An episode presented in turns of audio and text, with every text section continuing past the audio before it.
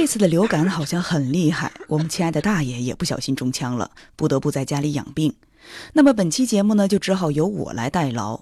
我的同事们呢，都管我叫萍姐，那么我就叫萍姐吧。既然这样，这期节目呢，我们就聊一聊病毒。关于病毒呢，我也专门向我们学识渊博的大爷进行了一番了解，希望能让大家满意。现在呢，流感已经远不像以前那么可怕了。虽然没有什么针对的药，但是只要你大量的喝水排毒，同时呢补充维生素 C，以增强抵抗力，假以时日，基本上都能痊愈。我相信大家普遍都了解，感冒是外界的某种叫做病毒的微生物侵入我们的身体，而不是我们的身体机能出了问题。我问了大爷。绝大多数的感冒病毒自己的抵抗力就很弱，不耐高温，在室温下传染性很快就会丧失。因此呢，流感都发生在冬天，病毒喜欢冷环境，这是为什么呢？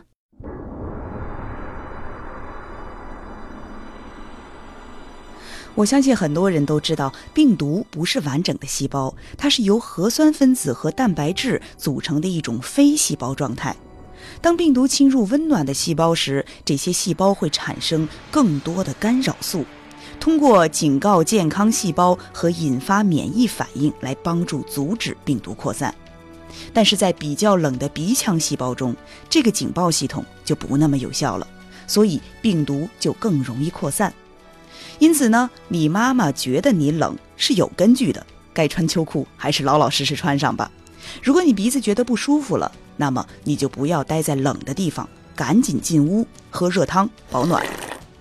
咱们既然是一个讲故事的节目，那么就不深入聊什么呃核苷酸或者宿主细胞这类学术概念了。在我们今天的节目里呢，主要讲一讲五个伟大的人物和他们在征服细菌和病毒方面取得的卓越成绩。可以说，没有他们，人类的平均寿命也就是三四十岁。而今天，北半球居民的平均寿命已经基本达到了八十岁，可以说这五个人让人类的生命周期翻了一倍。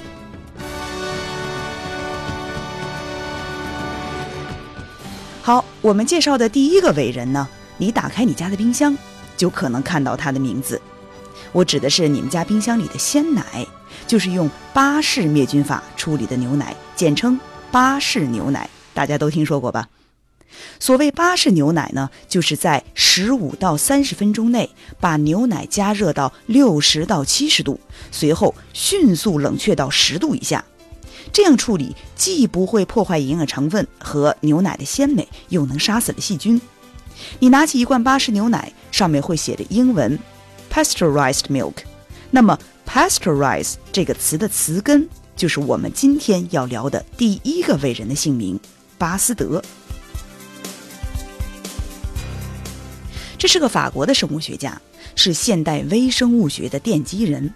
给牛奶灭菌的这种巴氏消毒法，其实最早是巴斯德发明出来给酒保鲜的。一提到法国，大伙儿很容易就联想到了呃美酒，还有美女。那美女咱们今天就不聊了，咱们就聊聊酒。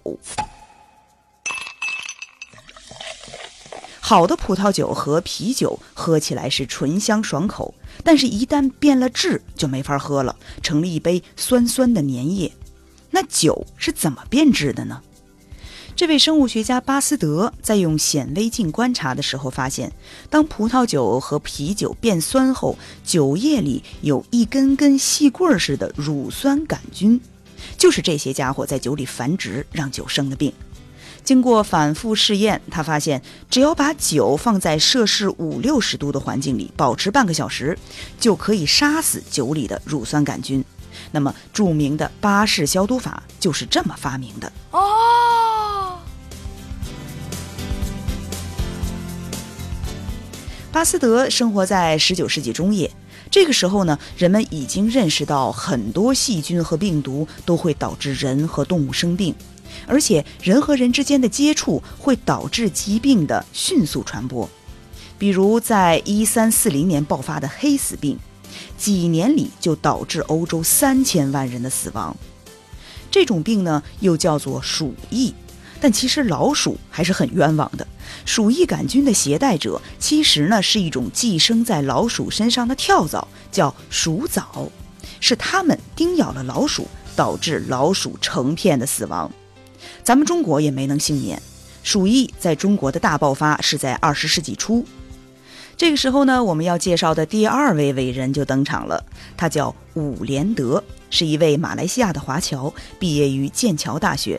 他在法国的巴斯德研究所也实习过。这个巴斯德就是我们刚才说到的那位巴斯德。伍连德赶到中国东北疫区以后，发现这里爆发鼠疫不是以前大家认知的腺鼠疫，而是肺鼠疫。光靠灭鼠是控制不了疫情的，因为传染方式呢是直接在人和人之间通过呼吸和飞沫，而不是间接的从老鼠身上的跳蚤再到人。因此呢，有效的防疫方法只能是隔离疑似患者。于是病人就被送往了专门的医院，接触者呢就被隔离。疫区所有的人都戴着加厚的口罩，这样疫情很快就被缓解了。当时呢，英国《泰晤士报》呃有一位驻华记者叫 Morrison，这个 Morrison 呢，呃大爷告诉我呢，就是曾经呃帮助袁世凯抵制日本提出的那个臭名昭著的二十一条的那个莫里逊，而北京的那个王府井大街曾经也叫莫里逊大街。关于这个人，大爷说他以后也会专门用一期节目来介绍他。就是这位莫里逊在写给伍连德博士的一封信中有这样一句话。由于你成功的控制了鼠疫疫情，你的名字在欧洲，尤其是在英国，已经家喻户晓了。好，那么肺鼠疫就像两千零三年的北京非典那样，是通过隔离的方法被控制住的。但是有一种传染病，仅仅靠隔离患者，仍然是控制不了它的蔓延，这就是霍乱。这种传染病呢，一般都是在卫生条件非常差的地区爆发，然后开始向其他地区传播。十九世纪二十年代，霍乱从印度开始向外传播，那会儿还没有航空业，因此呢，它的传播速度非常的慢。从印度传到英国用了大约六年的时间，但到了英国之后，大伙儿完全不知道该怎么应对。眼看着患者一个个的腹泻、呕吐、脱水、虚脱、痉挛，毫无尊严的死去，医生们都束手无策。你就是把患者隔离了，疫情仍然控制不了。等到1854年霍乱再次袭击英国的时候，伦敦有一位医生叫 John Snow。这位 Snow 大夫呢，他通过与疫区的居民交谈，了解到每个患者发病的过程。他确信霍乱的传播是来自伦敦市中心的一个公共水泵，这个公共水泵被霍乱者的排泄物和呕吐物污染了。于是呢，斯诺大夫就从水泵处提取了一些样品，用显微镜来进行检查。果然，他在样品中发现了与患者相同的病菌，但这到底是什么病菌，怎么爆发的，斯诺还是不知道。尽管如此，他的发现仍然是革命性的。因为这个发现让人们意识到，保证饮用水的清洁就能遏制霍乱的传播。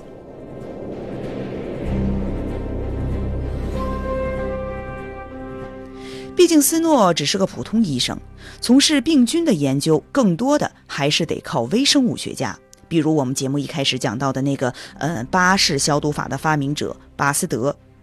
这个时候，巴斯德的研究重点呢，已经转到了导致传染病的各种病菌。巴斯德首先应对的是炭疽病，这是一种对动物和人都有致命性的传染病，通常是由牲畜传染给人。今天要不是恐怖分子时不时的把一些炭疽病菌寄到他们想谋杀的外国政要的家里，大伙儿可能早就把这种病菌给忘掉了，因为早在1881年。这种病菌就已经被巴斯德打败了，能够打赢这场战争，应该说巴斯德是站在另一位巨人的肩膀上。这个人是一位英国的乡村医生，他的名字叫 Edward Jenner。这位詹纳大夫早在1796年就已经征服了地球上最古老、死亡率最高的一种传染病的病毒——天花。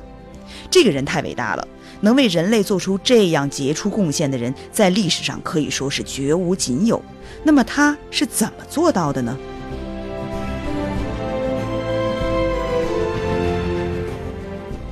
多年在乡村行医的经历，使得詹娜大夫注意到，挤奶的女工在接触到牛身上的疱疹时受到感染，身上也会长出小一些的疱疹，这就是牛痘。而感染过牛痘的人都不会被传染上天花，对天花免疫了。詹娜大夫发现，牛痘的病情症状比天花要轻得多，它从没有导致牛的死亡，人就更不会有生命危险了。而且，人在感染牛痘痊愈后，不会留下任何的疤痕。经过长期观察确认后呢，呃，詹娜大夫尝试把牛痘接种到人的身上，这也就是人类发明最早的，也是最成功的传染病疫苗。因为在拉丁语中，“牛”这个词叫做 “vaca”，呃，我也不懂拉丁语，不知道是不是这么念的啊，“v a c c a”。所以呢，一直到今天，疫苗叫 “vaccine”，接种疫苗叫 “vaccination”。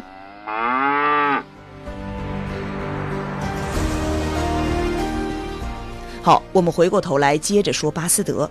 巴斯德也想通过类似的方法发明一种炭疽疫苗，但是和天花不同，自然界中没有像牛痘这样的和炭疽病菌类似的病原体。那么巴斯德于是就决定自己造一个。他发现炭疽病菌一旦长时间的暴露在空气中，它的毒性就会减弱。于是呢，他就尝试在实验室里培育出这种弱的病菌，把它培育成疫苗，然后再接种给动物。就这样，炭疽病也逐渐在地球上消失了。接着呢，巴斯德又发明了狂犬病的疫苗，这让他迅速获得了国际声誉。不过，过度的劳累也严重损害了巴斯德的健康。1887年，他患了脑溢血，已经不能讲话了。一年后，著名的巴斯德研究所建成了。刚才提到的那位了不起的华裔细菌学家伍良德，就是在这个巴斯德研究所实习的。巴斯德虽然倒下了，有个叫科赫的德国医生还在顽强的，也是卓有成效的征服了一个个困扰人类的传染病。这个科赫的贡献可太多了，很难一一列举。他先后发现了上百种的病原微生物，包括伦敦那位斯诺大夫不认识的霍乱弧菌。呃，科赫后来获得诺贝尔医学和生理学奖，是因为他成功的发现了结核杆菌，并且提出用结核菌素治疗肺结核。在那个时代，人类死于结核病占全部死亡人数的七分之一，已经超过咱们前面所说到的鼠疫和霍乱。那么科赫的这一卓越贡献就赢得了全世界人民的敬仰。一九零八年，日本人在东京还专门给他树立了一个神龛，在日本人心目中，科赫就是一个活神仙。无独有偶，在遥远的亚得里亚海上，还有一个叫呃布尼俄尼的小岛，悬崖上屹立着一个纪念碑，这个就是岛上的居民为了感激科赫而建立的。因为一九零零年的时候，科赫曾经把呃患疟疾濒临死亡的岛上居民拯救了过来，成功的遏制了疟疾传染病的蔓延。我们今天介绍的这五个人和他们的同行们，可以说是给现代的医学开启了一个新的时代。世界人口的平均寿命因为他们的医学创举而得到了大幅度的延长。随着更多的细菌和病毒被发现，更多的疫苗也被陆续的研制出来了。不过，和病原微生物的战斗应该是永远也不会结束的。大家知道，一百年前青霉素刚刚问世的时候，它对细菌引发的炎症完全能够做到药到病除。可是病菌微生物也在慢慢的适应着他们的新环境，不断的进化变异，逐步获取了抵抗青霉素的功能。它们也和自然界的其他生物一样，被自然选择这只看不见的手操控着。OK，关于本期节目呢，如果您有任何疑问，或者是想一起讨论，都可以给我们留言，大爷会随时在线。那么在节目的最后呢，萍姐祝您和您的家人身体健康，也祝我们亲爱的大爷早日恢复健康，继续给大家带来有意思的节目。如果您喜欢我们的节目呢，请继续关注我们，并且介绍给您的亲友。每周五上新，不见不散。